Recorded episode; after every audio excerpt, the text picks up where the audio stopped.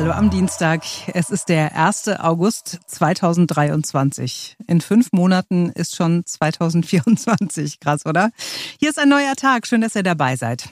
Wir hatten heute einen Gast, der uns immer wieder beeindruckt, der sich eine Höllentour vorgenommen hat, trotz seiner Behinderung. Und wir hatten einen Gast, der einen Vorschlag macht, der so ein richtiger Schocker ist. 100 Euro soll seiner Meinung nach der Liter Benzin kosten. Der Liter, ihr habt richtig gehört. Und der Mann ist kein Wahnsinniger, sondern ein Professor. Er sagt, wir müssen jetzt einfach mal ehrlich zueinander sein. 1,83 Euro, so viel hat Benzin in den letzten Tagen teilweise pro Liter gekostet. Das tut vielen jetzt schon extrem weh, gerade auch in der Urlaubszeit. Und äh, diese Forderung des Berliner Professors hat die Gemüter jetzt noch weiter erhitzt. Er fordert also auf Twitter, Benzin soll 100 Euro pro Liter kosten. Professor Gregor Bachmann ist das äh, von der Humboldt-Uni. Und er sagt, wenn sich keiner mehr ein Auto leisten kann, dann ist das sozialer und umweltfreundlicher. Martin Grunwald aus unserer Redaktion hat mit dem Mann gesprochen, der sagt, ohne richtig teuer geht's nicht. Herr Bachmann, das Telefon steht ja vermutlich bei Ihnen jetzt gerade gar nicht still und auch das Twitter-Postfach, das wird vermutlich schon voll sein, oder? Ja, so ist es. Auf äh, die Schlagzeile in der BZ und auf den Tweet gibt es jetzt natürlich viele Reaktionen. Die meisten sind äh, sehr polemisch, die möchte ich jetzt auch gar nicht äh, wiedergeben. Und die ernstzunehmenden Reaktionen sind eher von Leuten, die sagen, ähm, ich bin auf mein Auto angewiesen, weil ich bei der Freiwilligen Feuerwehr bin oder Krankenpflegerin.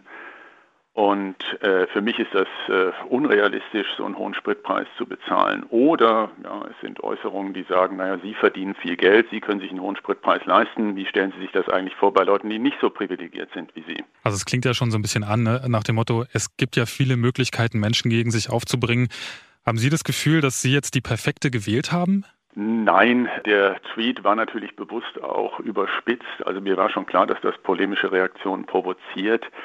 Und mir ist selber auch klar, dass natürlich ein Spritpreis von 100 Euro völlig unrealistisch ist. Aber was mich noch stört im politischen Diskurs ist der Umstand, dass äh, Politiker nicht die den Menschen reinen Wein einschenken. Es ist klar, wenn wir diese Klimaziele erreichen wollen, dann müssen CO2-Preise nach oben. Das sagen auch äh, ernstzunehmende Klimaforscher. Und das bedeutet zwangsläufig, dass sich Preise nicht nur fürs Autofahren, sondern für viele Dinge deutlich erhöhen werden. Und das ist Wählern schwer oder gar nicht zu vermitteln. Und deshalb äh, habe ich die Gelegenheit genutzt, als unabhängiger Mensch, als äh, Beamter, als Professor, einfach mal die Dinge so offen auszusprechen. Jetzt ist es ja so, ein, ein solcher Preis oder ähnlich hohe Preise, die würden ja nicht nur die ärmeren Teile der Bevölkerung treffen, sondern relativ viele. Ist es nicht total unsozial, weil dann sich wirklich nur besonders Reiche noch ein Auto leisten würden, was sie ja tun würden? Naja, wenn man die Forderung jetzt wirklich ernst nehme, also 100 Euro, dann wird es so teuer, dass es sich fast niemand mehr leisten kann. Das wäre dann wieder sozial, weil dann nicht nur die Armen, sondern auch die Reichen gezwungen sind, auf das Auto zu verzichten. Ansonsten muss man auch hier ehrlich sein, Umweltschutz und äh, soziale Ziele stehen in einem gewissen Zielkonflikt. Also wenn, wenn in der Politik der Eindruck vermittelt wird, wir müssen das Klima schützen, den Planeten retten und gleichzeitig ein Sozialstaat sein, dann unterschlägt man dabei, dass äh, häufig eine Entscheidung getroffen werden muss, entweder zugunsten des Klima- oder Umweltschutzes oder zugunsten eines sozialen Wohlstands, wie wir ihn momentan haben. Und das heißt, wenn man mit Preissteigerungen den Klimawandel bekämpfen will, dann ist es eigentlich unvermeidlich, dass das ähm, sozial schwächer gestellte Menschen trifft. Dafür kann man dann in gewissen Grenzen einen, einen Ausgleich schaffen, also Heizungszulage oder ähnliches, aber es wird nicht in der Gestalt gelingen, dass jetzt alle Menschen denselben Lebensstandard haben, den sie äh, bisher hätten. Aber ist es nicht genau dann so, dass man dem Klimaschutz damit einen Bärendienst erweist, weil man ja eben einen Großteil der Bevölkerung gegen diese Forderung aufbringt? Ja, deshalb muss die Politik halt versuchen, ein Konzept umzusetzen, das äh, möglichst viele Menschen mitnimmt. Also es wird niemals gelingen, alle Menschen mitzunehmen, weil es immer Menschen gibt, die sagen, mir ist äh, das Autofahren oder der Mallorca-Urlaub oder was auch immer CO2 produziert mir ist das so wichtig, äh, dass ich den Klimaschutz hinten anstelle und deshalb wähle ich nur Parteien oder Politiker, die meinen sozialen Standard sichern. Aber ähm, demokratische Entscheidungen werden ja nie einstimmig getroffen. Es wird immer in Anführungszeichen Verlierer oder Unzufriedene geben. Wenn es gelingt, eine, eine Mehrheit oder eine deutliche Mehrheit davon zu überzeugen, dass wir Abstriche beim Wohlstand machen müssen, also eben nicht mehr jeden Sommer in den Urlaub fliegen oder nicht mehr die Wohnung immer auf über 20 Grad heizen oder nicht jeden Tag mit dem Büro, mit dem Auto ins Büro zu fahren, dann, ähm, dann ist schon viel gewonnen. Aber um es mal konkret zu machen, es gäbe ja auch sicherlich andere Alternativen, das Auto zurückzudrängen, ne? zum Beispiel eine City-Maut für alle Städte. Das könnte ja sicherlich eine realistischere Idee sein, oder? Genau, also das eine schließt das andere nicht aus. Ähm, deshalb ähm, würde ich sagen, wir sehen das ja in manchen Städten, zum Beispiel in London. Ja, da können Sie mit dem Auto oder New York können Sie mit dem Auto überhaupt nicht mehr in die Innenstadt fahren, es sei denn, Sie haben eine besondere Genehmigung oder kaufen die Genehmigung für nicht wenig Geld. Also da wird zum Teil mit Verboten, mit Einschränkungen, mit Preismodellen gearbeitet oder Paris, ja, äh, radikales Tempolimit. Und dagegen leben wir in Deutschland ja automäßig noch im Schlaraffenland. Und deshalb äh, Protest bei meinem Tweet kam vor allen Dingen natürlich von Berliner Autofahrern oder Menschen, die mit dem Auto nach Berlin hineinfahren oder in Berlin fahren. Und die sind das noch gewohnt. Ja, freie Parkplätze, völlig freier Verkehr, keine Restriktionen. Wenn man sich andere Großstädte anschaut, äh, sind die schon einen Schritt weiter. Und ich glaube, auch in Berlin wird man sich daran gewöhnen müssen, dass das äh, auch irgendwann kommen wird und kommen muss. Gut, Berlin ist jetzt wahrscheinlich die eine Sache. Da gibt es viele Menschen, die vielleicht auf ihr Auto gar nicht so sehr angewiesen sind, wie sie glauben. Was würden Sie aber den Menschen raten, die auf das Auto angewiesen sind, vor allen Dingen in ländlichen Regionen? Oder was ist mit Fahrzeugen der öffentlichen Daseinsvorsorge? Also es ist klar, dass man da differenzieren müsste zwischen äh, denjenigen, die wirklich auf das Auto angewiesen sind oder äh, Fahrzeugen, die im, im öffentlichen Nahverkehr unterwegs sind, also Busse der BVG. Äh, dass die entweder einen Ausgleich für hohe CO2 oder Spritpreise bekommen oder in anderer Weise entlastet werden. Und gleichzeitig muss natürlich äh, der öffentliche Nahverkehr im ländlichen Raum ausgebaut werden. Das ist klar. Das ist nur im, im, Moment so ein Teufelskreis. Also die Kommunen bieten weniger Busse auf dem Land an, weil sie keiner nutzt. Und es nutzt sie keiner, weil wenig angeboten werden. Und aus der Spirale kommt man nur raus, wenn man irgendwann mal sagt, so, ja, wir müssen jetzt äh, entweder mehr Busse anbieten in der Hoffnung, dass die Leute darauf umsteigen. Oder wir machen das Autofahren so unattraktiv, dass die Leute gezwungen sind, den Bus zu nehmen. Das erhöht die Nachfrage und dann kann der öffentliche Verkehr auch, der öffentliche Nahverkehr auch wieder mehr Busse anbieten. Hm. Ich habe mir noch die Frage gestellt, ähm, warum Sie jetzt als Jurist gerade diese Forderungen stellen. Man hört ja von Umweltschützern solche Forderungen ja nicht in der Form und auch nicht in der, sagen wir mal, Radikalität. Nein, die Radikalität nochmal äh, diente natürlich dazu, äh, das Thema ein bisschen nach vorne zu bringen. Also natürlich ist das etwas plump formuliert, das ist vollkommen klar. Äh, da geht es darum, die Diskussion anzustoßen. Aber dass CO2-Preise erhöht werden müssen, wenn wir ernsthaft an der Erreichung der Klimaziele interessiert sind, die ja jetzt schon im Grunde nicht mehr erreicht werden können, also diese These wird auch von namhaften Klimaökonomen vertreten, zum Beispiel von Professor Edenhofer vom Potsdamer Klimaforschungsinstitut. Und äh, diese Thesen halte ich für absolut überzeugend. Wie ist denn das bei Ihnen persönlich? Verzichten Sie denn jetzt schon auf das Auto, auf die Urlaubsreise? Wo machen Sie denn schon Abstriche?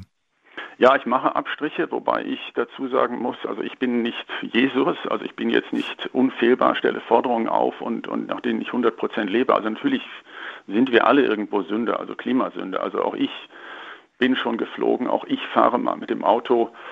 Es geht also nicht darum, sich jetzt vollkommen umzustellen, aber überall bei jeder Entscheidung, wo CO2 im Spiel ist, sich zu fragen, muss es sein oder gibt es Alternativen? Also ich bin fahre zum Beispiel in die Universität mit dem Fahrrad oder mit der U-Bahn. Das ist vielleicht nicht so bequem wie mit dem Auto, aber es geht. Man kann sich daran gewöhnen und ich bei Inlandsflügen, Inlandsreisen äh, verzichte ich praktisch vollständig auf Fliegen, benutze nur noch die Bahn. Das wird übrigens auch von der Humboldt-Universität forciert. Also die Dienstreiserichtlinien sind umgestellt worden. Früher konnte man Inlandsflüge, wenn sie nicht teurer als eine Bahnfahrt waren, erstattet bekommen. Jetzt ist das anders. Jetzt muss man rechtfertigen, warum fliege ich, wenn die, äh, der Zielort auch bequem mit der Bahn zu erreichen ist. Und wenn man das nicht begründen kann, dann gibt es eben keine Reisekostenerstattung. Das sind auch Anreize, die in die richtige Richtung gehen. Gibt es noch irgendwas, was Ihnen ganz, ganz wichtig ist, was ich jetzt nicht gefragt habe, was Sie aber äh, unbedingt gesagt haben wollen?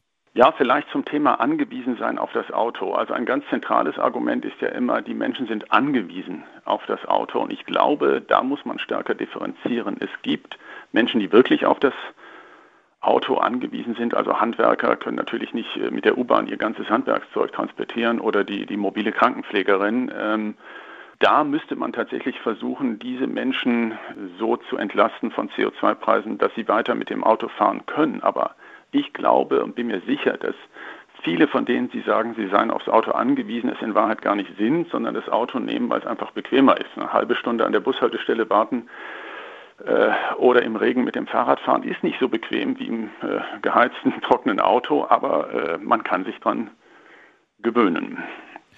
Und vermutlich müssen wir das auch langfristig. Das denke ich schon. Herr Professor Bachmann, vielen, vielen Dank für Ihre Zeit. Gerne. Alles klar. Danke.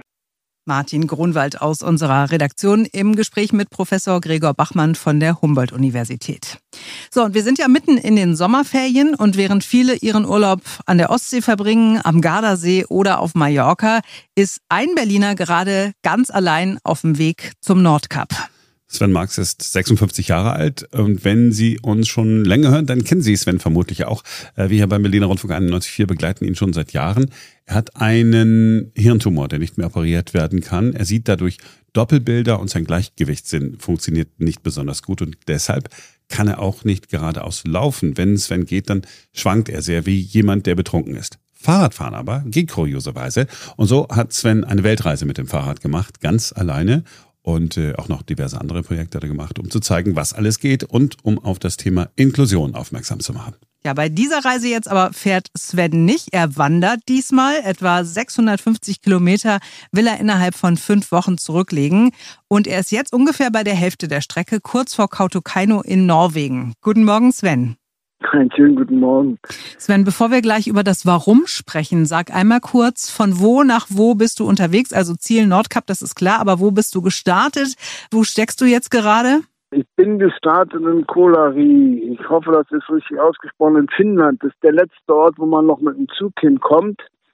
Von da aus geht's dann zu Fuß und dann bin ich gleich die ersten beiden Tagen echt stecken geblieben im Morast. Ich bin nach einer Karte gelaufen und zwar hat die Karte mir äh, äh Schneemobilwege äh, gezeigt. Da dachte ich erst, das ist cool, aber die Schneemobilwege, die führen im Winter einfach durch Morastgebiete, die zugefroren sind, wo dick Schnee drauf ist. Das ist total cool. Da ist kein Baum, kein Strauch, nichts, gar nichts. Da kannst du durchheizen. Im Sommer ist das alles abgesoffen. Und ich bin da echt knietief über viele Kilometer durch den Morast gelatscht. Rucksack auf, du kannst keine Pause machen. Du musst weiterlaufen, weil wenn du den Rucksack abstellen willst, ist nicht möglich. Der versiegt dann. Und du musst latschen. Da habe ich echt zwei Tage lang wirklich zu tun gehabt und dachte, als daraus war, jetzt hast du es, du bist jetzt hier im Nationalpark. Da bin ich dann aber über die Berge gekraxelt, Berg hoch, Berg runter und immer durch die Wolken. Es war tagelang, vier Tage lang immer feucht oder es hat sogar aus den Wolken geregnet. Mein Poncho war meine zweite Haut. Ich bin früh raus aus dem Zelt, hatte das Ding schon an und wenn ich abends rein bin, habe ich ihn nur noch kurz ausgeschüttelt und habe ihn wieder mit reingenommen. Ja, und jetzt bin ich hier an der Straße, fühle mich eigentlich wohl auf der Straße. Viele Leute werden sagen, oh, Straße. Ich muss jetzt drei Tage Straße machen, um hier irgendwie vorwärts zu kommen. Musste ich auch, weil ich musste raus aus Finnland über die Grenze nach Norwegen auf der Straße und bin jetzt hier unterwegs und merke jetzt gerade, ich habe wieder eine Blase, das ist okay, die habe ich aufgestochen, so einen Faden durchgezogen, dass das wie eine Drainage so ablaufen kann. Das funktioniert, aber mein rechtes Schienbein oben, das fängt jetzt echt an weh zu tun. Und laufe jetzt nach, nach Kautokeino, das ist bestimmt auch wieder falsch ausgesprochen. Da beginnt der E1, das ist der längste Wanderweg in Europa, der geht vom Nordkap runter bis nach Italien. Und da will ich die letzte Etappe machen bis zum Nordkap hoch. Aber ich muss mich jetzt da in Kautokeino einen Tag ausruhen. Da geht mir dann noch was flöten. Ich hoffe, ich hole alles wieder raus. Aber so kann ich nicht weiterlaufen, dann laufe ich mich kaputt. Und ja, ich bin jetzt so ein bisschen am Denken, ob mein Kopf noch sehr, sehr jung ist und mein Körper mittlerweile mit 56 zu alt. Aber dazu kann ich noch nichts sagen. Ich bin noch nie so weit gelaufen mit 18 Kilo Gepäck. Und wenn ich das hier durch habe, egal wie, ob abgebrochen oder durchgehalten, dann habe ich neue Erkenntnisse und weiß, ob ich, ob ich andere Sachen kann oder nicht. Hm.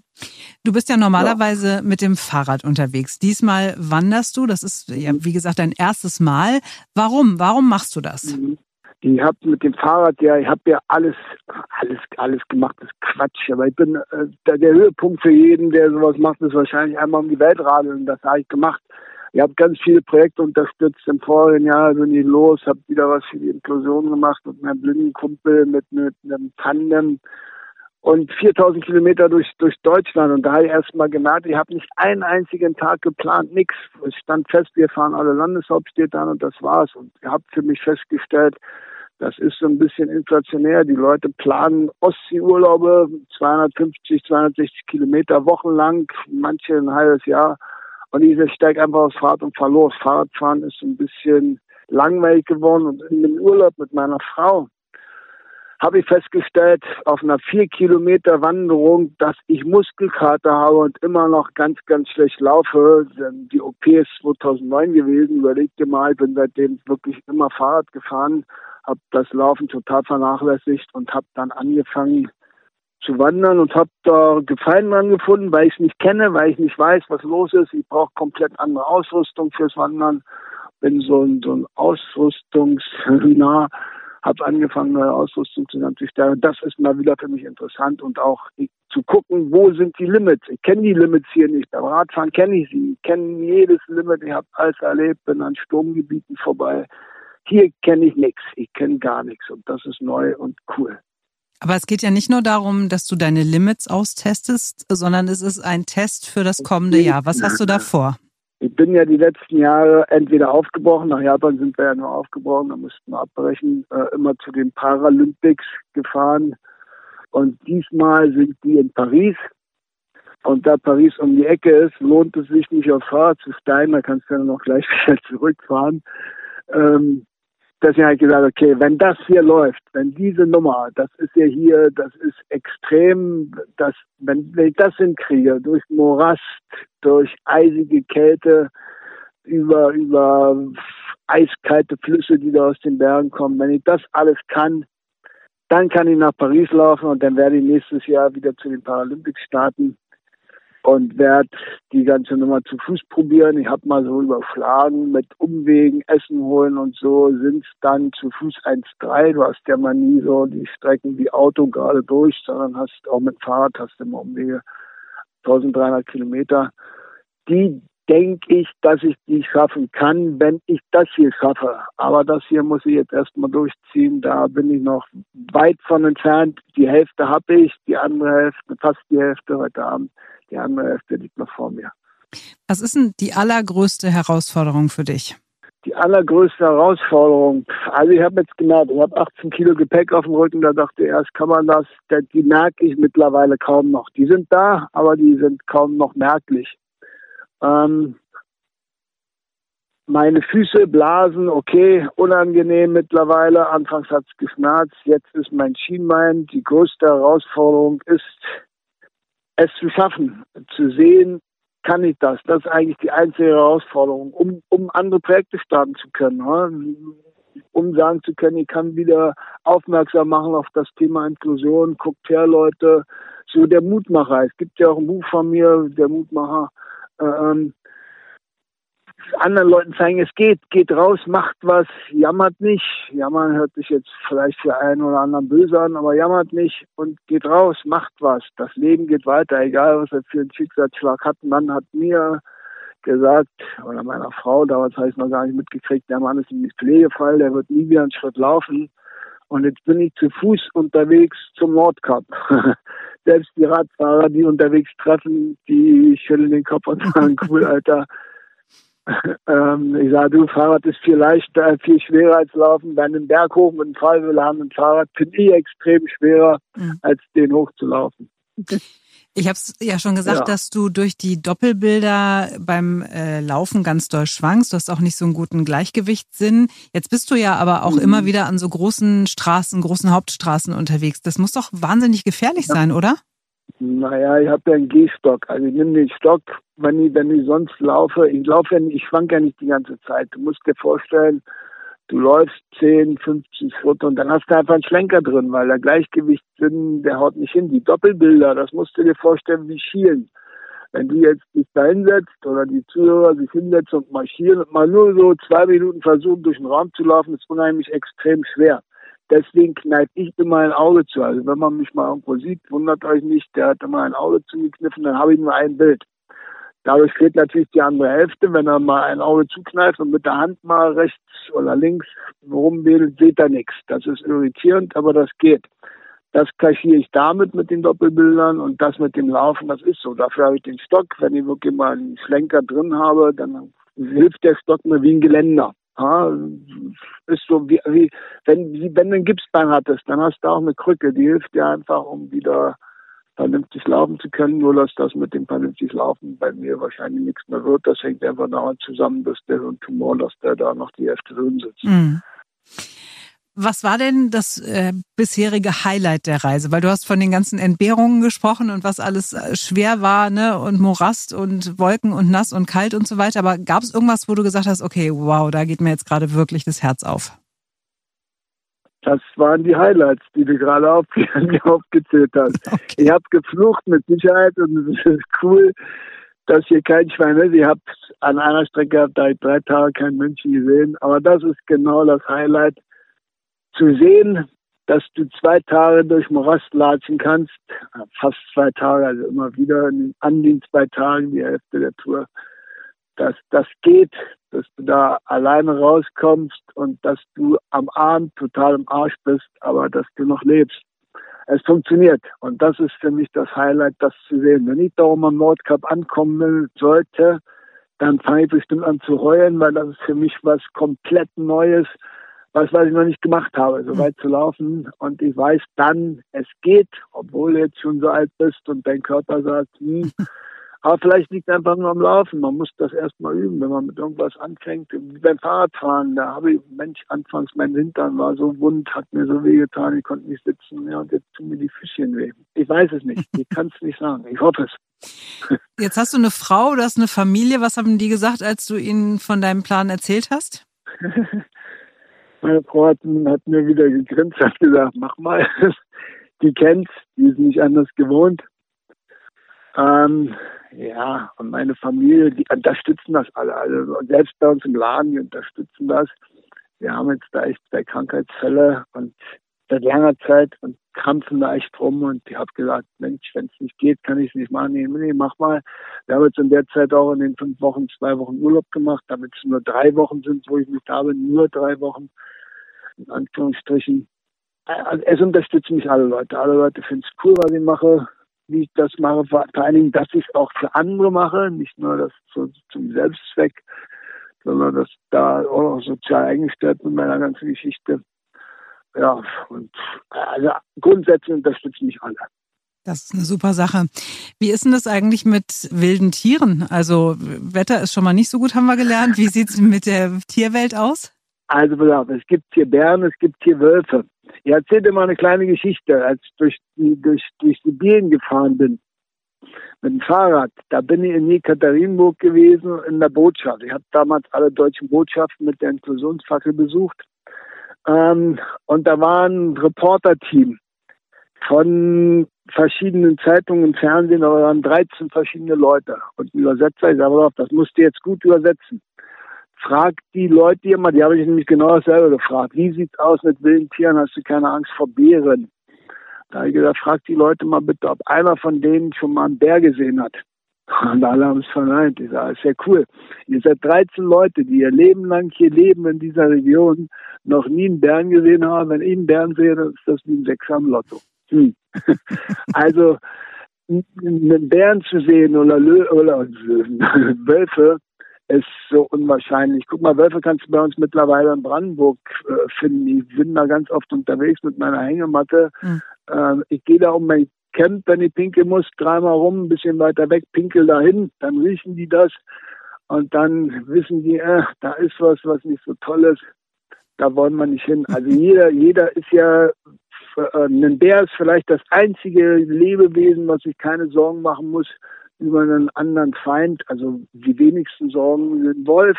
Ein Wolf weiß genau, wenn er verletzt ist, dann ist das vielleicht seine letzte Verletzung, da kann er dran eingehen. Also er macht nichts was Gefahren birgen könnte. Wenn der jetzt wüsste, dass ich da ein schwacher Mensch bin, der in einer Hängematte liegt, aber das weiß er nicht. Also das wird alles viel zu hoch gespielt. Es passieren Unfälle, so wie mit dem Jogger gerade in diesem Jahr mhm. in Italien, denen der äh, äh, verletzt hat und, und tödlich verletzt hat. Aber wie viele Tiere sind unterwegs und wie viele Menschen täglich und wie wenig passiert. Guck mal, jetzt hörst du mal weltweit von, von mir aus zwölf Bärenangriffen und jetzt überlege dir nur mal, wie viele Radfahrer im Berliner Straßenverkehr im Jahr draufgehen, 16 oder so. Also ist das doch eine Nummer, das ist sehr unwahrscheinlich, hm. oder? Also da ist der Sven ganz entspannt. Wenn man mag, kann man dich ja so ein bisschen begleiten bei deiner Reise. Du führst so eine Art Online-Tagebuch. Ja. Wo findet man das? bei YouTube. Äh, guckt einfach mal, ihr findet mich auch auf Facebook, Instagram, äh, immer Sven Globetrotter. Einfach mal ins Internet eingeben, Sven Globetrotter äh, oder Sven Marx Globetrotter. Da findet ihr ganz viel. Da findet ihr auch meine Webseite. Da könnt ihr so meine Reisen, die vergangenen Reisen verfolgen, auch jetzt derzeit auf YouTube. Ich mache keinen Blog mehr, weil mit dem Schreiben fällt mir immer schwerer mit den Augen. Äh, ich mache nur noch YouTube Videos und Tagebuch, jetzt derzeit ein Tagebuch und dann zum Herbst wird es dann Videos geben, weil in dem Tagebuch quatsche ich ja nur. Ihr könnt also auch zu Hause sitzen auf der Couch und euch was erzählen mit einem Bäumchen im Hintergrund. ähm, und dann im Herbst sieht man wirklich die Bilder, wo ich dann hier unterwegs bin, wo man auch mal was sieht, was hier so los ist. Ja. Du bist eine krasse Type, Sven.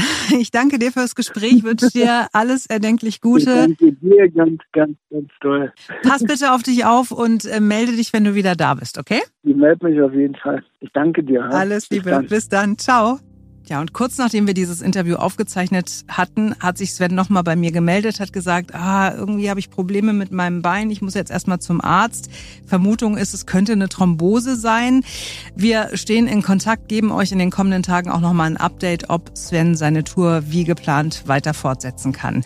Und wer mehr wissen will, er führt auch ein Videotagebuch unter dem Stichwort am Limit bei YouTube. Den Link findet ihr bei uns in den Show Notes. Das war's für heute. Wir sind morgen wieder für euch da, denn dann ist wieder ein neuer Tag.